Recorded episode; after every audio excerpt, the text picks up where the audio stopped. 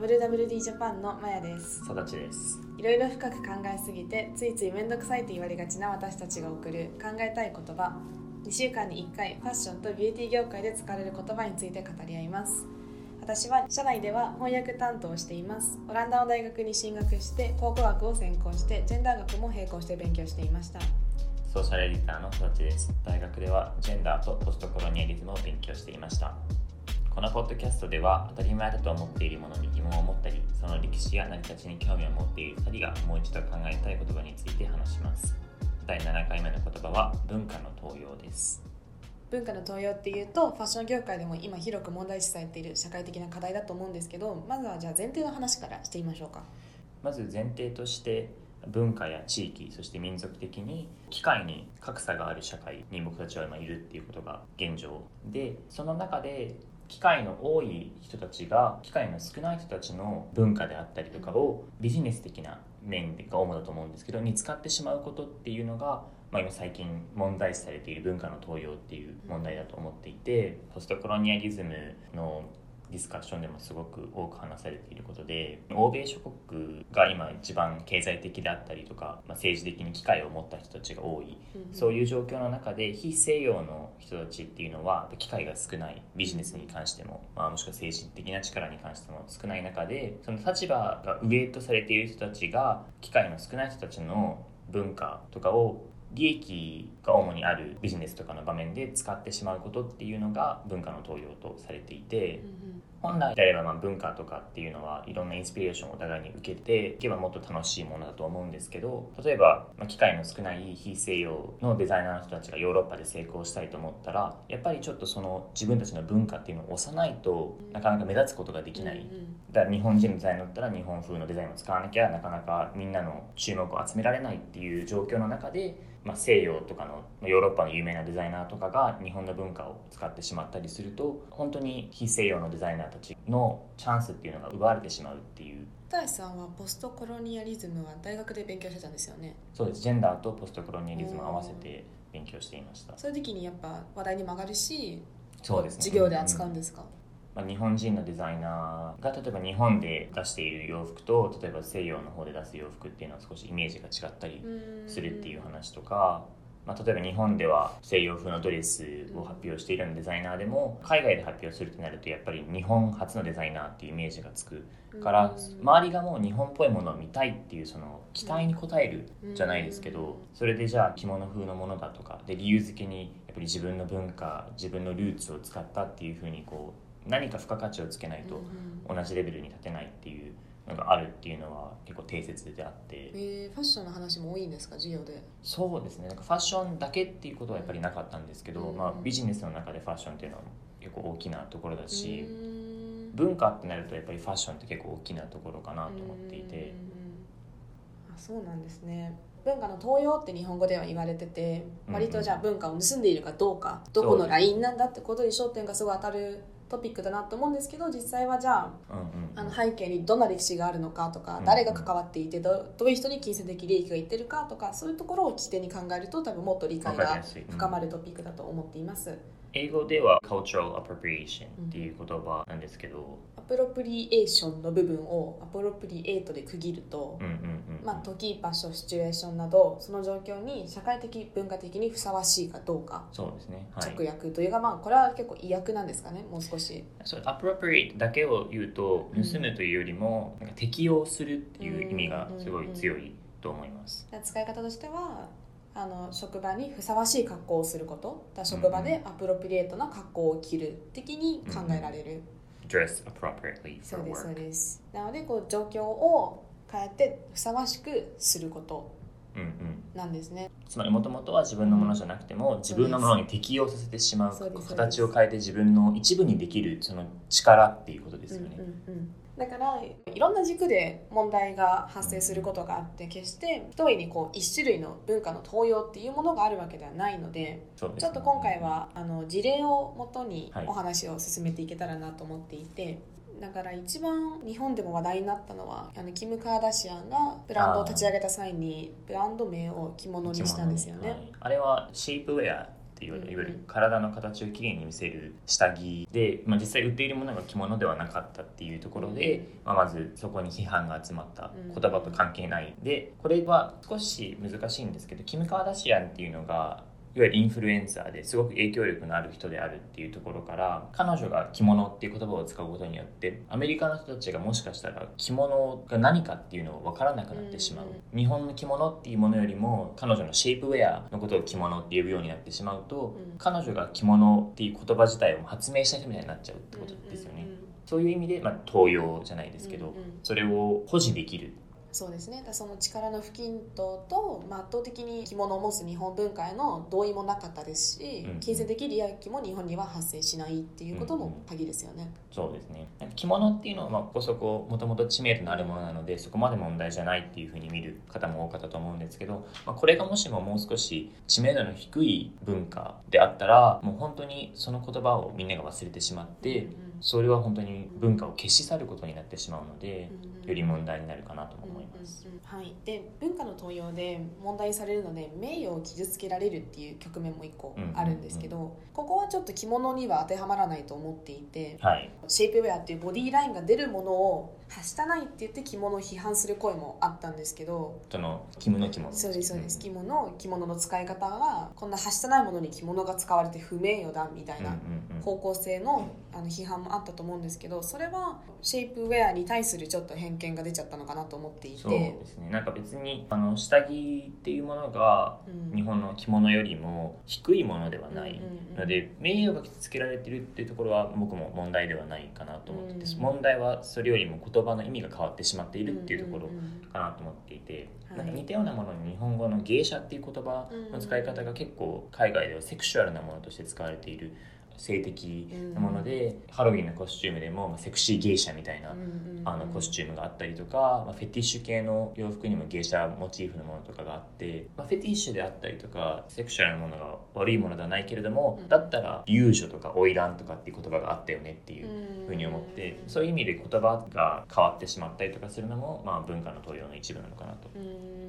うんそうですよね。ハロウィンって結構伝統衣装とかをコスプレにしたり、うん。特にエロい格好に変えることが多いと思うんですけどそれは本当その文化に属する人たちが間違ったステレオタイプを持たれてしまう、うん。その格好のせいでっていう意味では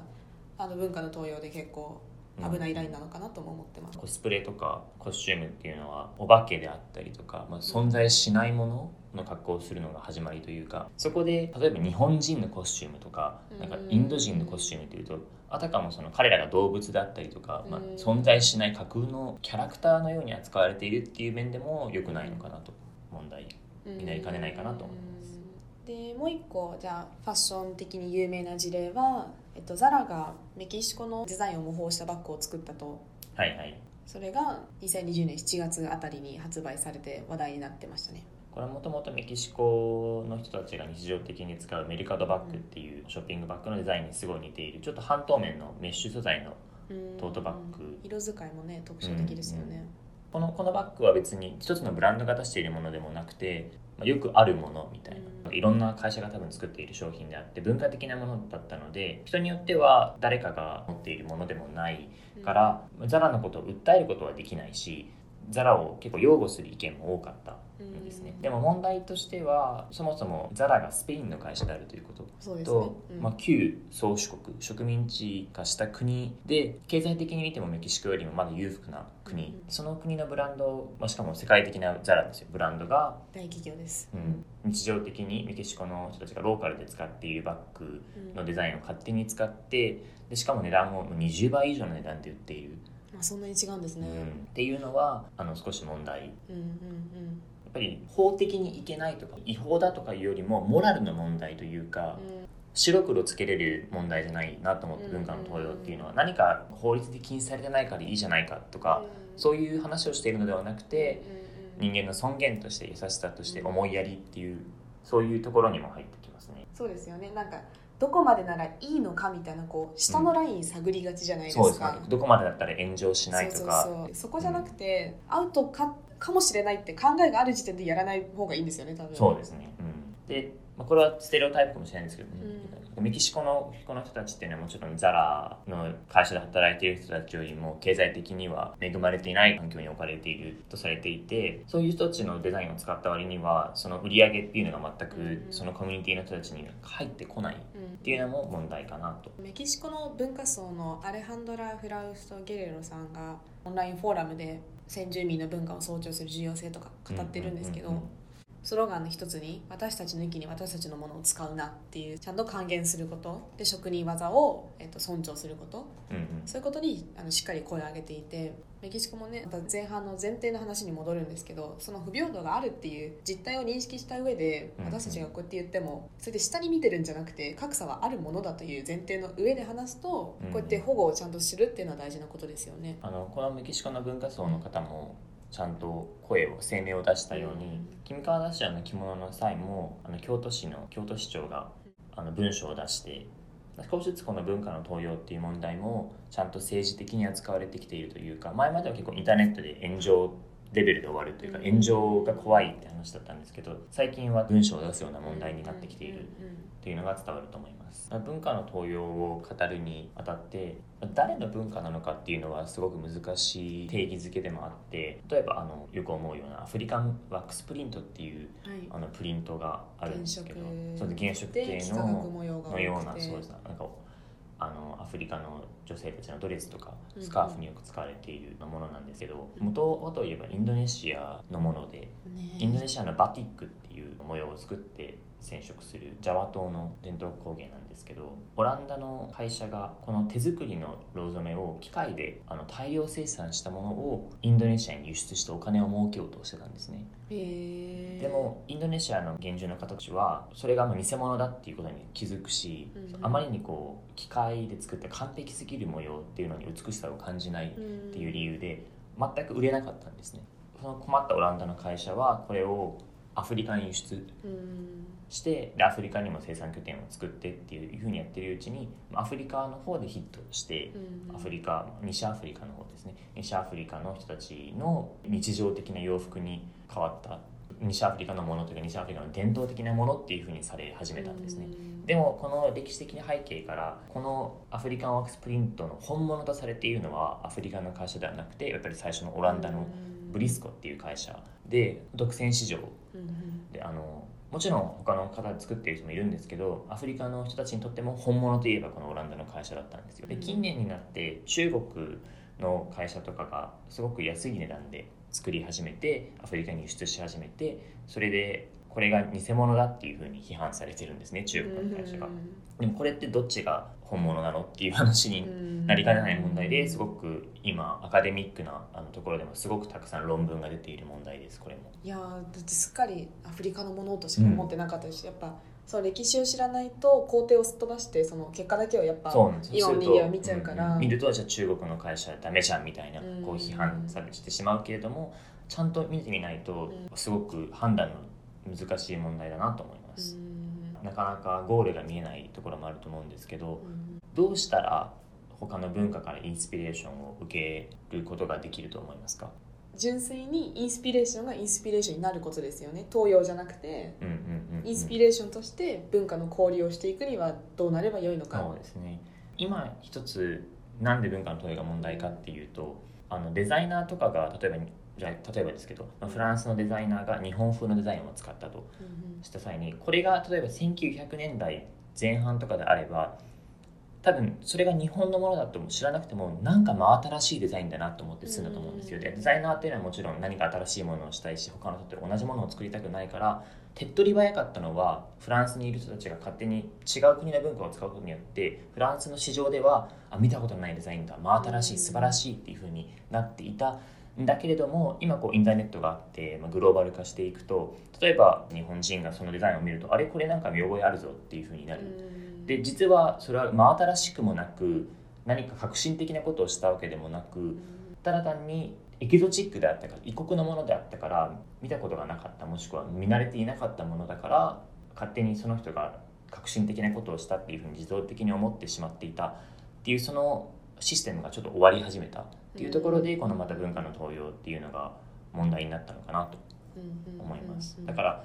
ずっといけなかったわけではなくて、まあ、ちょっと時代遅れだっていうところもあるのかなと思いますね。だその文化の普及率とバランスの関係性の変化とそういうものによって変わってくる問題だとははい。思いますし、まあ、だからってもなるよりも今できることはじゃあ当事者をなるべく起用したり。そうです。あの文化の登用で当事者っていう言葉がすごく重要になると思うんですけど、うん。これは文化国とか地域だけの問題ではないんですようんね。うん。全然ジェンダーの話も置き換えられると思っていて、はい。じゃあ今フェムテック企業をコツコツ育ててきた女性たちの功績がたくさんある中で、大企業のあの男性中心の企業がそのいいとこだけを取ってものを作ってしまうとか雇用だなって感じるところがあって本来男女の企業の機会っていうのが平等であれば誰がフェムテックの商品を作ってもいい社会にはなると思うんですけど、うん。フェムテック以外の場合でももうすでに男性がほとんど優位に立っている中でせめて今機会の少ない女性向けの商品であれば女性たちにチャンスを与えるべきなのではないかって話になってくるのかなと思います。だからね、まあ、ノンバイナリーとか含めるなら非男性って言い方もできるとは思うんですけどはい。自分のじゃあ人種性別なんなりいろんな社会的はい。パワーを作る指標がいっぱいあると思うので自分たちの中にも。はい。それでどれだけ自分が力を持っているか自覚を持つべきだと思うし違うことをするっていうのは別に新しいってそこはイコールでもないんじゃないかな。っそうですね。て感じですかねだから今その炎上の先に実際にじゃあ行政が動いたりそういう動きがあるのは結構頼もしいなと思って観察してます。炎上を避けるっていう理由で、うんあの文化の登用にヒヤヒヤしてしまう人もいると思うんですけど例えば文化的に少数の人々の何かデザインとかを使う時に、まあ、コラボレーションをする。これはまあウィンウィンにもなると思っていて大企業のその資本とか大きなお金がその小さなコミュニティに行くしその小さなコミュニティの人たちもクレジットをもらえることによって世界からの注目がもらえたりとかして当事者の人たちと一緒にこう巻き込んで新しいものを作っていくっていう動きも広がっているかなと思います。トレードですね。はい、はい。はい、今回はちょっと長くなりましたね。重めのトピックでしたね。こう言いたいことがありすぎてそうですね。なんか難しかったですね。二人が今まで学んできたものとかうん。いろいろ言いたいことがあった。そうですね。というわけで。今回もお聞きくださりありがとうございました。次回もお待ちしてます